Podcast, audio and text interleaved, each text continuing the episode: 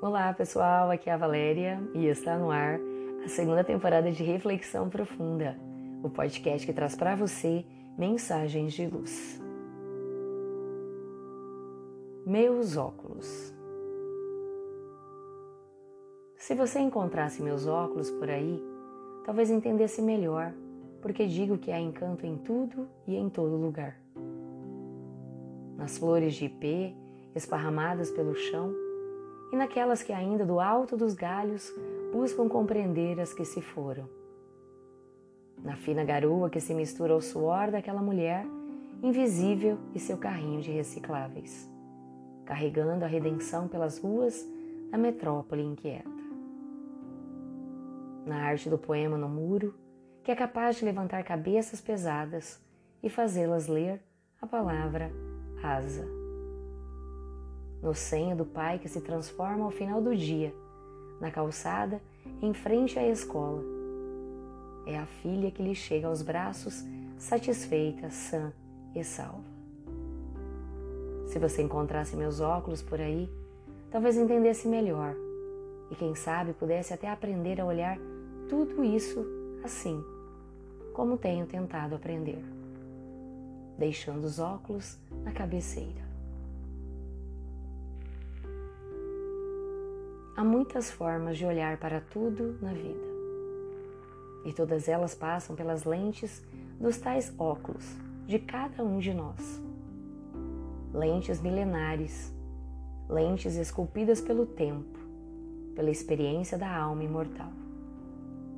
Lentes que podem ser aprimoradas a enxergar mais longe, que podem ser ajustadas para ver mais de perto, deixando muitas vezes de julgar antecipadamente, sem terem visto melhor. Quantas coisas dizemos que enxergamos melhor depois que o tempo passa?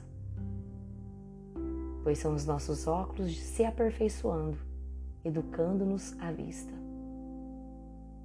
Por isso, nossa mensagem é muito simples.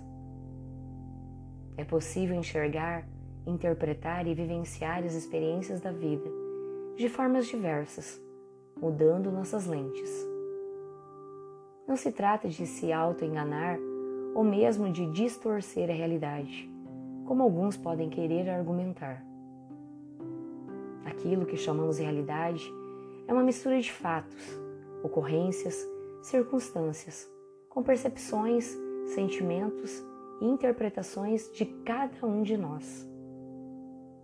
Está no exterior, certamente mas o interior é o que determina como cada experiência será registrada. Por exemplo, pensemos num banho de chuva. A chuva sempre irá molhar, talvez encharcar, dependendo da intensidade. No entanto, se isso será incômodo para nós ou não, se isso nos trará desconforto ou alegria, prazer ou irritação, passa essencialmente por nossa decisão. Depende do dia, do momento, da companhia, depende do humor. A mesma chuva que celebrou a alegria de Jane Kelly na cena do filme Cantando na Chuva, correu nos rostos entristecidos de Rutger Hauer e Harrison Ford nos momentos finais de Blade Runner. O fenômeno climático é o mesmo Aí está a grande questão.